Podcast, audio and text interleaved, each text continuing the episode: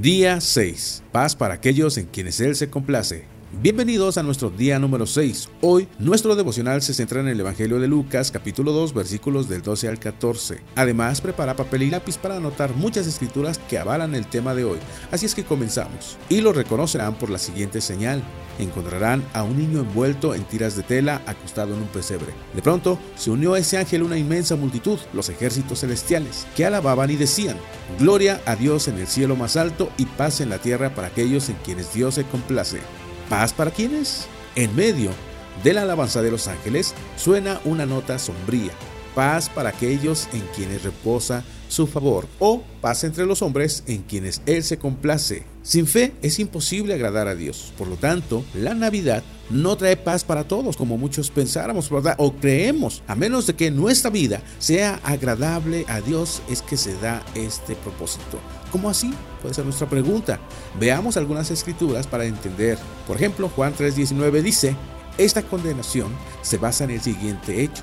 La luz de Dios llegó a este mundo, pero la gente amó más la oscuridad que la luz, porque sus acciones eran malvadas. Es decir, que la naturaleza del hombre siempre es elegir el hacer lo malo por encima de las cosas buenas a las que Dios siempre nos ha llamado. Lucas 2, 34, 35 dice, entonces Simeón les dio su bendición y le dijo a María, la madre del bebé, este niño está destinado a provocar la caída de muchos en Israel y también el ascenso de muchos otros. Fue enviado como una señal de Dios, pero muchos se le opondrán. Sabemos que muchos se negaron a escuchar a Jesús, diferían de sus enseñanzas y eso fue el motivo de que lo llevaran a la cruz.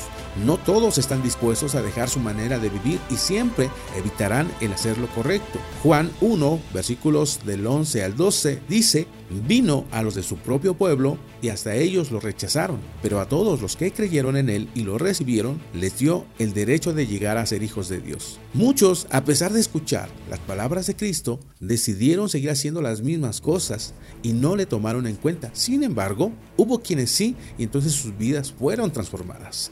Y más adelante, en Juan 14, 27, leemos lo siguiente, les dejo un regalo, paz en la mente y en el corazón. Y la paz que yo doy es un regalo que el mundo no puede dar, así que no se angustien ni tengan miedo. Aquellas personas que disfrutan de la paz de Dios, que sobrepasa todo entendimiento, son las mismas personas que dan a conocer sus peticiones delante de Dios en toda oración, en todo ruego, tal como lo vemos más adelante en Filipenses 4 del 6 al 7, que dice, no se preocupen por nada, en cambio oren por todo. Díganle a Dios lo que necesitan y denle gracias por todo lo que Él ha hecho. Así experimentarán la paz de Dios que supera todo lo que podamos entender. La paz de Dios cuidará su corazón y su mente mientras vivan en Cristo Jesús. La llave que abre el cofre del tesoro de la paz de Dios es la fe en las promesas de Dios. Sin estar conectado con Dios, de nada sirve todo lo que nosotros escuchemos y digamos si no tenemos y vivimos en fe. No nada más es hablar por hablar. Debe haber fe en nuestros corazones y debemos actuarla en todo momento. Por eso es que Pablo ora de la siguiente forma en Romanos 15:13. Le pido a Dios, fuente de esperanza, que les llene completamente de alegría y paz porque confían en Él.